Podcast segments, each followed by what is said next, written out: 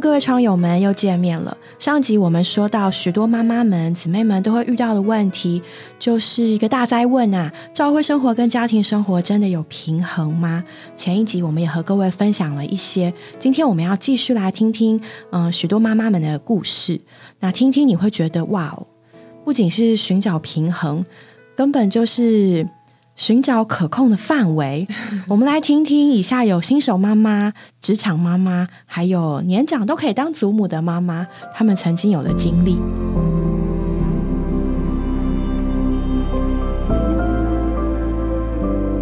大家好，我是 Esther，很荣幸受邀回答这个问题，因为这也是我长久以来一直问自己的问题。我的结论就是，主给每个人的环境不同，有些方式我们真学不来。只能祷告寻求主。对我而言，教会生活跟家庭生活无法平衡，都只能尽力的去做。怀孕之时，我便看了数十本各门派的育儿书。我那时候心智健康的想，无非就是多一个小家伙，总不可能影响我们生活太多的。结果从他出生的那一刻起，我试着背他去陪晨星，推推车带他去校园陪家聚会。边侍奉交通，边用脚踩着摇椅要哄睡他，可是常常事与愿违。陪晨星的时候，他没睡饱爆哭；或是我带家聚会的时候，他扯着我的头发尖叫；亦或是觉得侍奉交通时间太长，很不耐烦。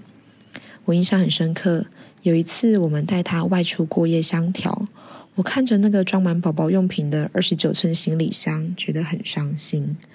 因为我以前外出一周也只带一个 A4 大小的包包，而今我竟要带一个二十九寸的行李箱过夜。但有一次，我们带学生去露营，宝宝因为睡不习惯帐篷，一直等到天快亮才睡着。那个晚上，整个山头缭绕的哭声，至今仍让我心有余悸，也让我觉得很亏欠圣徒。从前服侍的时候，我可以肚子饿了吃两三片饼干果腹。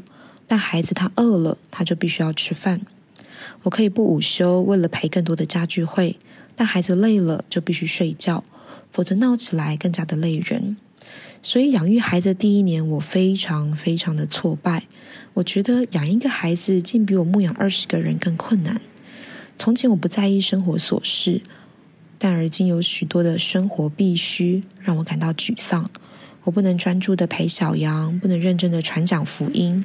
我渴慕聚会，却只能够在游戏室陪孩子玩。这段过程让我非常软弱，有一段时间都不晓得该怎么往前。因为我当初成家的目的是盼望一人赶一千，两人赶一万。殊不知孩子的到来让我这么无所适从。而我服侍放不下，孩子也放不下的结果，就是两边都做不好。后来主光照我。其实孩子也是圣徒，他也需要被牧养。他不是只有吃饱喝足的需求而已。他希望能听我说故事，希望我能唱歌给他听，陪他玩玩玩具，而不是看着我一直在照顾其他人。那也因着我忙着服侍，疏忽了他属灵的教育。一直到他一岁多的时候，有一天他自己唱了一整首的小星星这首歌，我非常震惊，而且愧疚。因为给孩子正确的人性固然重要，但属灵的教育是个撒种的工作。若没有把他人生中最重要的东西先给他，他的心不装属灵的事物，就会开始装其他的东西。所以我就跟主悔改，在带孩子的事上顺服了下来。我划分出时间表，规划孩子的作息时间，主日改参加主日儿童，为孩子、为圣徒祷告。校园家聚会从我自己带变成成全学生来带，该上床睡觉的时间，我就毅然决然的从聚会中离开。传福音的时候，纵使无法再追赶福音朋友，只能带着宝宝走走发发单张，但我仍是向主祷告，每一张单张都能够成为那个人的祝福。其实对我而言，我觉得最辛苦的地方不是帮孩子泡奶或是换尿布，最。苦的地方是我渴望侍奉，但却无法尽力俯视。孩子的到来常常让我觉得这过程既艰难又甜美。艰难在于我盼望自己走得更快，但常要停下来顾到孩子的需要。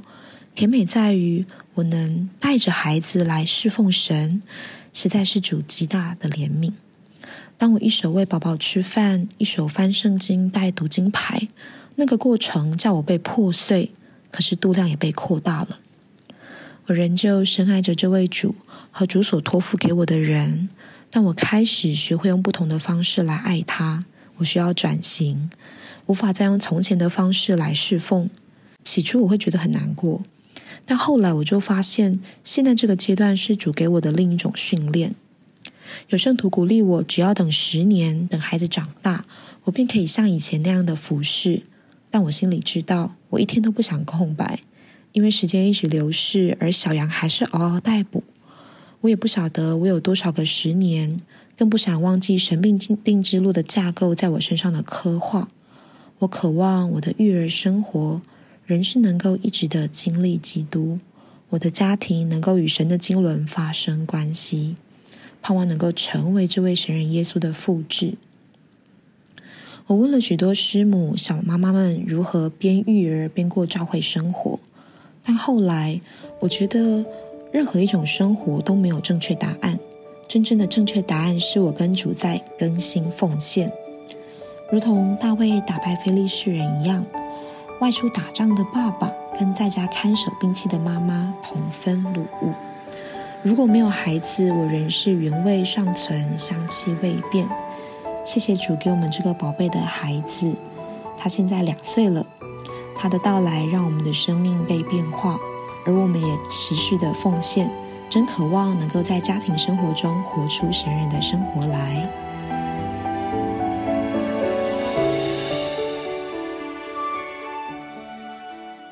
听完了前一个妈妈的故事，你一定觉得啊，想到自己当年抚养一个新生儿的含辛茹苦吧？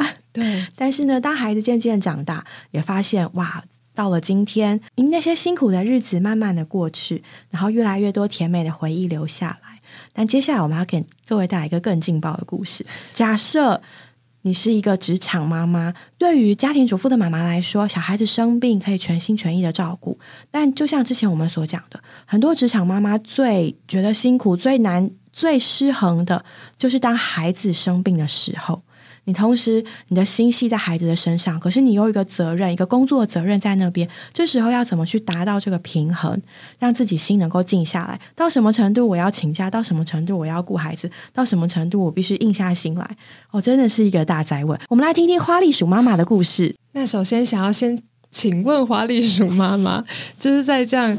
崩溃的生活里面，可以说崩溃吗？可以。有有两个花栗鼠妈妈，现在是有两个可爱的小儿子，然后年纪是呃，一个四岁半，一个五岁。哎，一个五岁半，哎，不对，六岁半。这位妈妈，这位妈妈，你要不要再想一下？一个四岁半，一个六岁半。可见他刚刚从失控中出来。出来。为什么我会请他？其实因为就是进了办公室，然后突然听说，哈，花栗鼠妈妈今天又请假，怎么了？他的小孩。生病，而且你等一下自己自己自己补充细节哦。就是生病了，发烧了三天，嗯，然后就住院了。等一下大家听你就知道，哇，这真的不仅是失衡，这根本就是失控。当我生活失控的时候，我要怎么样再重回我安息的节奏跟步调呢？花栗鼠妈妈先讲一下，小孩到底几岁啊？呃，一个四岁半，一个六岁半，都是男生，对不对？都是男生。哇，辛苦了！我自己家里的状况比较特殊，其实我有蛮大的后援。嗯，我自己住在娘家附近，所以我有我爸爸妈妈，然后我的公婆他们也是可以在，就是。随时支援我的，所以其实我在后援的部分是还蛮 OK 的。但是就算是这样，其实还是很不够用，因为你总不可能小孩生病，然后周一到周五全部都丢给公婆或爸妈。而且尤其是我觉得，在孩子生病的时候，就是有一些状况，其实是妈妈比较有办法去观察的情况，你没有办法放心交给。就是虽然他们带过小孩，但他们带孩子的方式可能跟我们不太一样。而且他，你会明显的感受到他发出个讯息来，就是妈妈，我需要你，对不对？我只要妈妈。对对，所以基本上在孩子就是生病发烧的，应该算是急性期吧。基本上我都是会请假。然后我来照顾。可能到后面，因为你知道孩子这个生病，他们有时候都要拖到两周。然后，如果你让他去上学的话，常常很容易后续会有其他的感染。反正本来一开始只是一个感冒，后面变成鼻窦炎，后面变成中耳炎，就是他的细菌感染。然后变他又要吃抗生素，那抗生素吃下去之后，他的免疫力就更低了，然后就更惨，就会再接下来一个感冒。所以我通常会让他休息比较久。所以也就是说，我顾了前面的晚急性其，他退烧之后，呃，再隔个几周。我就会再请我的婆婆或我的妈妈，他们接续帮我继续顾个几天，让他可能休息一个礼拜比较好一点了，才会让他们去上学，对对，以免发生我刚刚说的。当然还是蛮常发生，就是感，尤其是冬天，现在真的是让妈妈抓了一蛋的季节啊，就是感冒会一个接一个的。医生说不是没好过，是他又被下一个传染的情况。对啊，对，而且两个还接续呢。没错，上次就是哥哥结束，好不容易出院，然后其实还没出院的前一天，我就听到爸爸说：“哎，弟弟也在开始烧了。”然后我想说：“哦，完蛋！”所以等于是前一周我已经哥哥发烧三天，我已经请假了嘛。然后礼拜四是哥哥去说他脚不能走，要去检查，是爸爸带去的。到确定住院，礼拜五就是我去医院陪他住院，所以我前一个礼拜只上了一天班。进公司赶快把事情交代好，然 后隔天就去陪。对我听说小朋友发烧，就是这一次，就是一开始烧蛮高的，嗯，然后后来第二、第三天烧有退下来，对，然后结果就在你觉得好像烧差不多了，你可以回，终于可以回办公室了，嗯，就突然他那天早上说站不起来，是吗？对，他就说他站不起来，脚不能动。对，然后那时候我就想说，你是骗人对吧？你是不想上？因为你已经那么多天没上学，你应该是不想上上学，还加六日哎，哦，六日，然后一二三都没上学，五天，他应该是放到已经忘记他自己是学生了。所以，而且他一想到一回到现在上国小，一想到回去他一堆作业，我就觉得说你应该是累积了五天不敢回去，所以我就一开始先骂了他一顿，说你每次要上学你就这样，你应该是不想上学吧。然后后来发现，哎，骂完之后还站不起来，然后我就好再想细问问你到底是哪里痛？其实整只脚都在痛，还是痛哪里？但是我后来发现他还蛮明显的告诉我，他是就是我有捏他的脚，他完明显就是我捏到小腿肌肉那两球的时候，两边他就说很痛，碰都不能碰。我就想说，哎，这么明确的痛点，那应该是有问题。那因为之前其实疫情那段时间是他有过，也是。那时候保姆也有提醒过我们说，就是小朋友确诊之后很容易有横纹肌溶解症，就是不能走。那这个严重到他要他会肾衰竭，会变可乐尿，会溶血。嗯，什么可乐尿？就是他的尿出尿的颜色是可乐的颜色，就他溶血。哎呀，对，所以他就叫我们说，如果小朋友有这个情况，要注意让他多喝水，因为他姐姐的小孩就是去这样去医院打点滴。所以我那时候就有比较注意，所以他疫情的时候就发生过一次，但是他是还可以走，只是觉得脚比较酸。对，然后那个时候其实同一时间，我们教会的弟兄姊妹小孩大概有两三个也发生一样的情况，也是不太能走，但是去医院检查的情况是数值没有那么高，可以先回家继续观察。对，那理由那那个我儿子这次他就是不能走，我就觉得哎，因为我觉得呃，就我。每次都会查孩子的生病的情况呢，就是基本上退烧之后，他的身体情况应该都要是比较 OK 的。所以只要是退烧之后，他有新的状况，比如说再烧起来，或者是像这种突发状况不能走这种，我觉得就是要去急诊了。因为已经请很多天了，我就请我先生说，你等一下吃完早餐你就把他送去换你了。对，去去大医院去抽个血检查一下，跟医生讲，然后也讲一下我们的怀疑可能是这个。那医生一听完也觉得，嗯，他觉得很像就是，所以他直接就是从点，就是直接先打点滴，很大量的点滴打进去，因为这个病症好像没有什么特效药。然后这时候换弟弟，一波未平一波又起，我就觉得哥哥生病，弟弟应该是逃不了。确实哎，但是对啊，但是其实是隔了蛮久哎，因为隔了将近一周，弟弟才开始，那他也是烧。然后烧完之后，弟弟的症状跟哥哥很像，是前三天从三九，然后三八、三七，大概就持续又是一个礼拜。对啊，所以这样就搞了我两个礼拜。我觉得听完都觉得妈妈要变医生了，这个症状啊都很详细，然后也要自己去处理，然后第一时间发现孩子们的情况这么的处发那么多，同时要上班。同时还有教会的服饰，嗯，就是也是要过教会生活。那这样中间到底是怎么样度过这一段时间呢？我觉得生病的话，那就是比较特殊，因为生病小孩也不能去会所，对，所以就陪他，就是没就是没没办法教会生活这段也是因为大家也怕你传染嘛，嗯，所以就是请假。对对，那如果是平常生活的话，我们家的聚会，我想想看哦。礼拜二祷告聚会嘛，礼拜三传福音，但是我们带着小孩就是看天气，然后礼拜四没有，礼拜五是儿童牌，当然其他还是有其他的聚会啦，嗯，对，但是就我自己而言，我觉得就是量力而为，因为我自己的小儿子他有注意力不集中过动症情况，所以他平常是要去早疗的，所以礼拜一晚上他跟哥哥是要去上。体操课，因为要刺激他的前额叶，医生说的，就是跳，一直跳，让他速度增加他的那个，然后翻滚，然后增加他的一些动作的一些统合。然后礼拜二他还要上，他要上职能课，然后礼拜三有桌球课，就是注就是有适动的注意力。礼拜四也有职能课，然后礼拜五没有，然后以前礼拜六还有一堂职能课。所以基本上没有在聚会，他都在上职能课。但是没办法，因为他那个早疗的黄金时期就是六岁以前嘛，所以我们一定要就是尽量让他能在 他可以的时候，就是对啊。我觉得听一听这些见证、这些故事，各位窗友妈妈们应该都觉得自己很厉害。我觉得跟真的要给各位妈妈们一个掌声。要一个孩子的长大，不管是身心灵各方面，都需要花费如此大的力量，让他们能够健康平衡的长大。我觉得听听也会让我们对身边的人更有嗯更有同理吧。也许你的同事今天又请假，但是你想想他可能在家里面对了什么样的情形，然后你的同事妈妈，他现在可能正在为他的孩子焦头烂额。我觉得真的很感谢这许多的见证，我们听一听就会觉得哇，真的是每一个孩子都不容易，每一个妈妈都不容易。所以刚刚伟林讲的，所以刚刚花栗鼠妈妈讲的，我觉得真的很有道理耶。我们其实就是量力而为。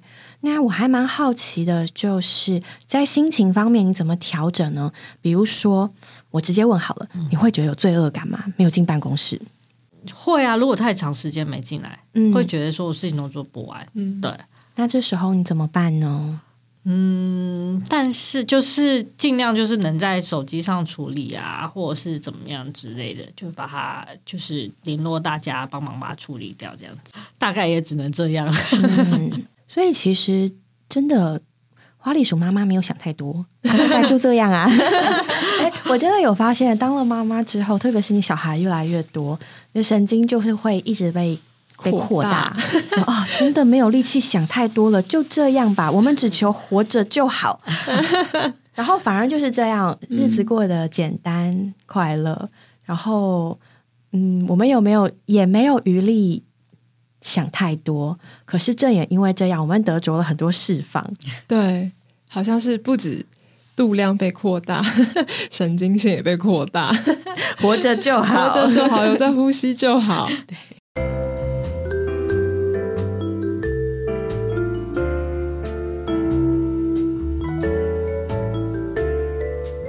对啊，因为我之前就跟我先，我之前我弟兄讲说。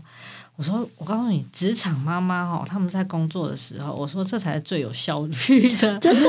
我说，你知道，因为我进去，我基本上我有时候连早餐我都没时间做，一进去我就是开始投入工作，一直到因为我还要接小朋友，然后赶快把它处理完，然后我说我是满满的做满那个时间工作。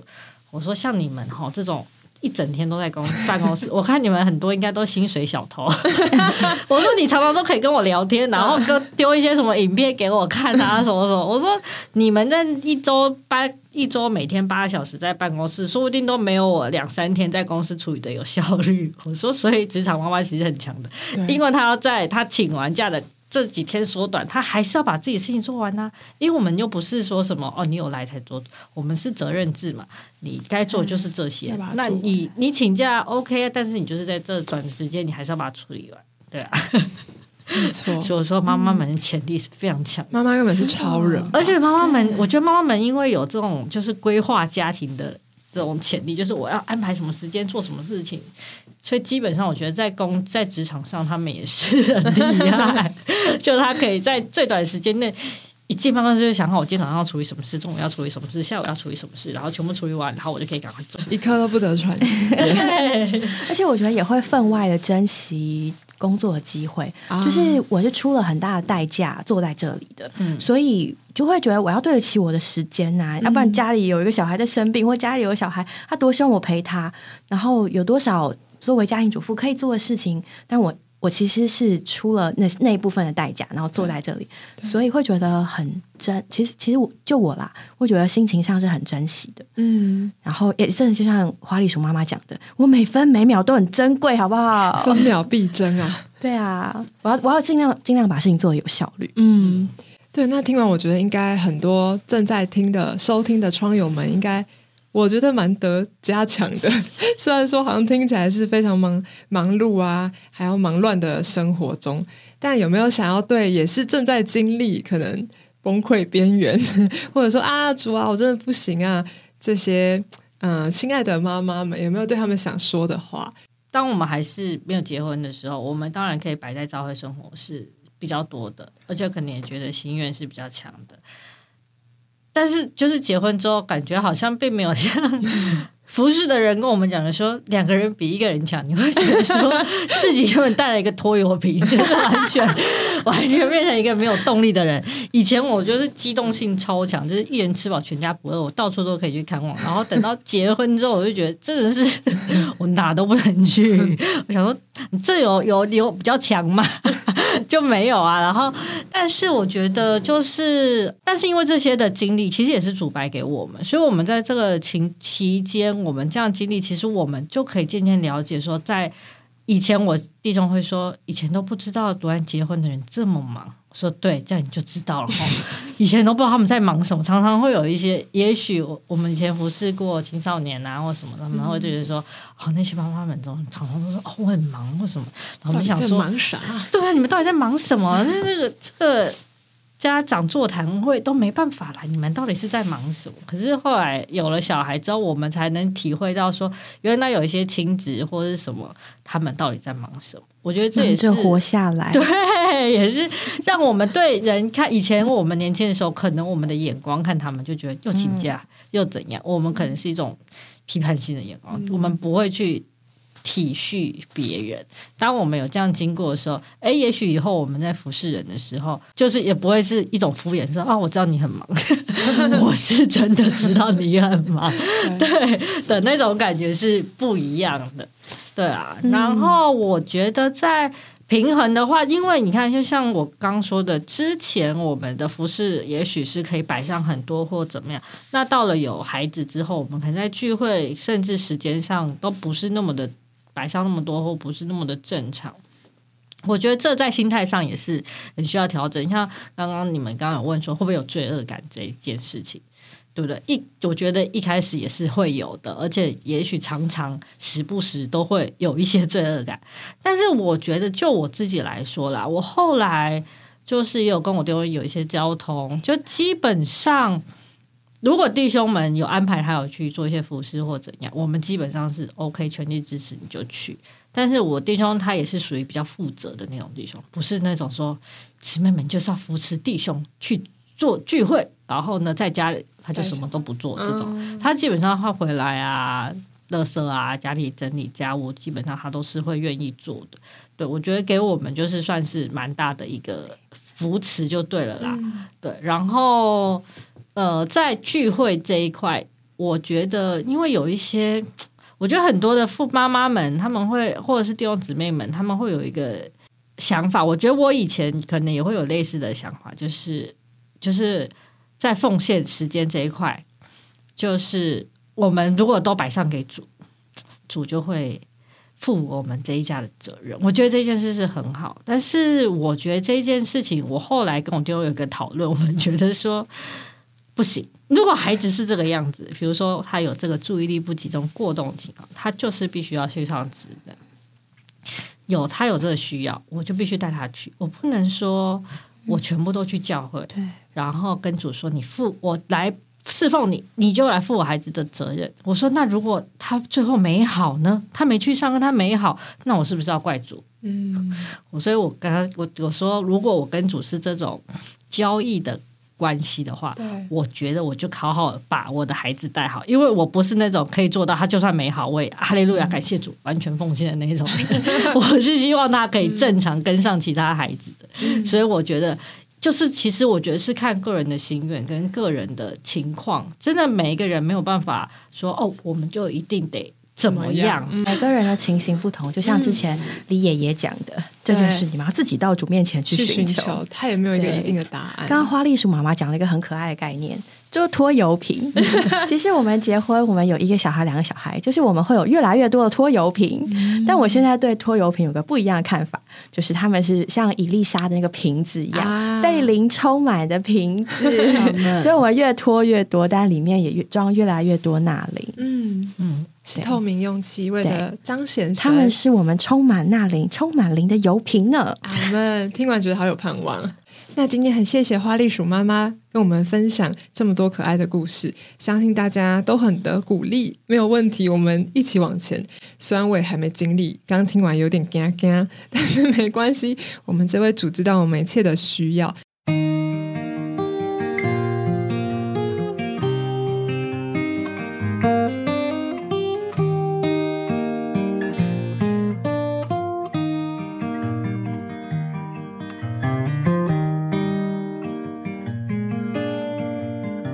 节目的尾声，我们邀请到一位姊妹，她已经经过前面刚才众妈妈们的经历，从新手妈妈到小孩升上国中、大学，哦，甚至已经毕业成家了。在这段过程中，也是满了对主的经历和生活上的挑战。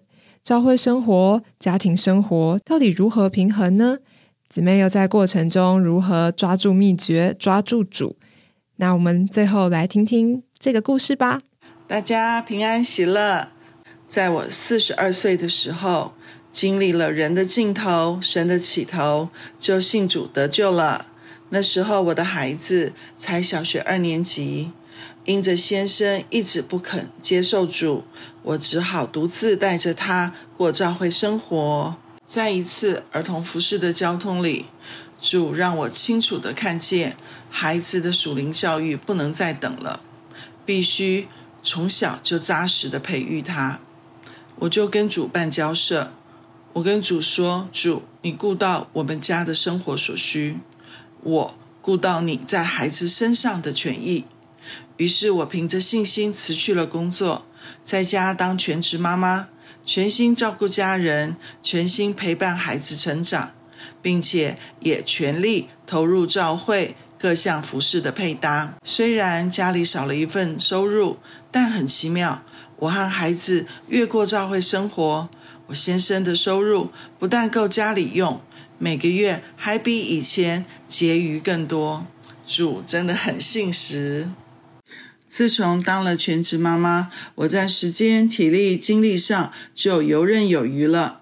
不但自己每天在主的话上能够吃喝饱足，我也帮助孩子在生活上还有属灵上的操练，样样都确实做到。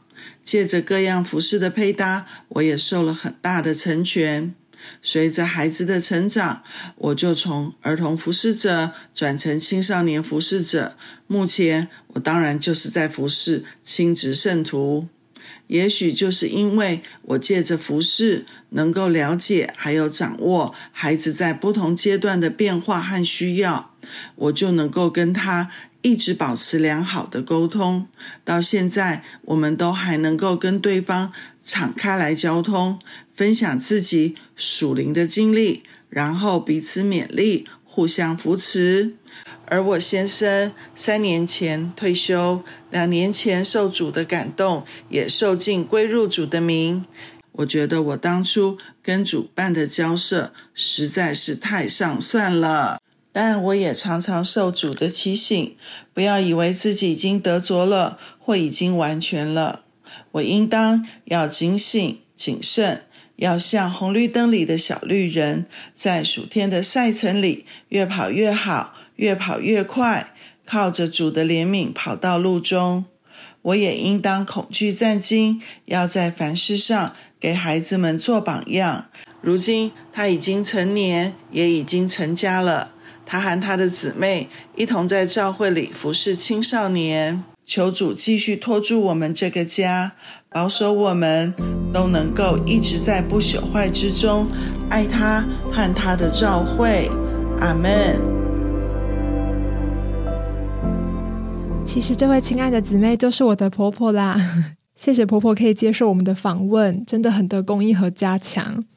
我觉得听完这样的见证，就让我想到上一集。李爷爷在这个见证中有提到的，他说：“我相信，因着我们追求主、侍奉主，这会带给儿女属灵正面的影响。